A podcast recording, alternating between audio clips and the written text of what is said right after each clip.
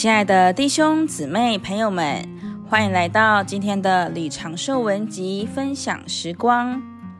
我们都知道，我们人有三部分：外面是体，用来接触物质的世界；里面是魂，有自己的知觉，是我们各个的所在；最深处是灵，有神的知觉，使我们能接触神。当我们还没有得救的时候，我们的灵是死的，失去了作用，所以我们就凭着体和魂活着。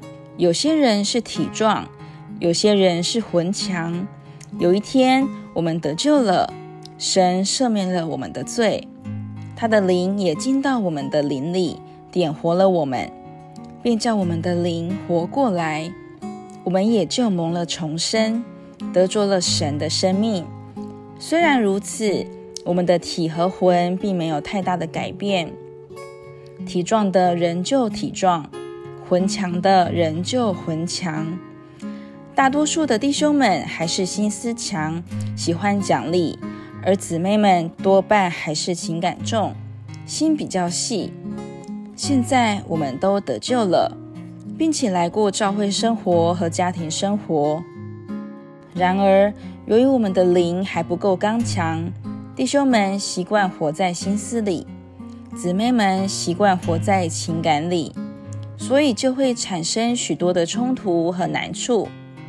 因此呢，我们需要保罗的这个祷告，求父照着他荣耀的丰富，借着他的灵，用大能把我们加强到里面的人里，就是我们重生的灵里。当我们被加强到里面的人里，我们的灵一刚强起来，姊妹们就能胜过他们无定的情感，弟兄们也能胜过他们讲理的心思。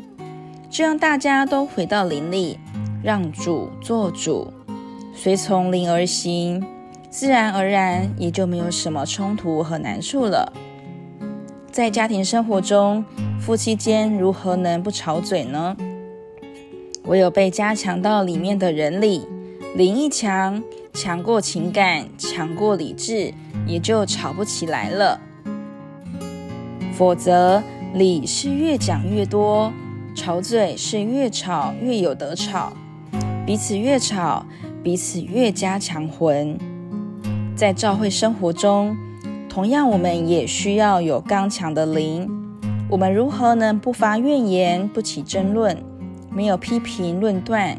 也没有是非对错，唯有灵强，这些才能消除。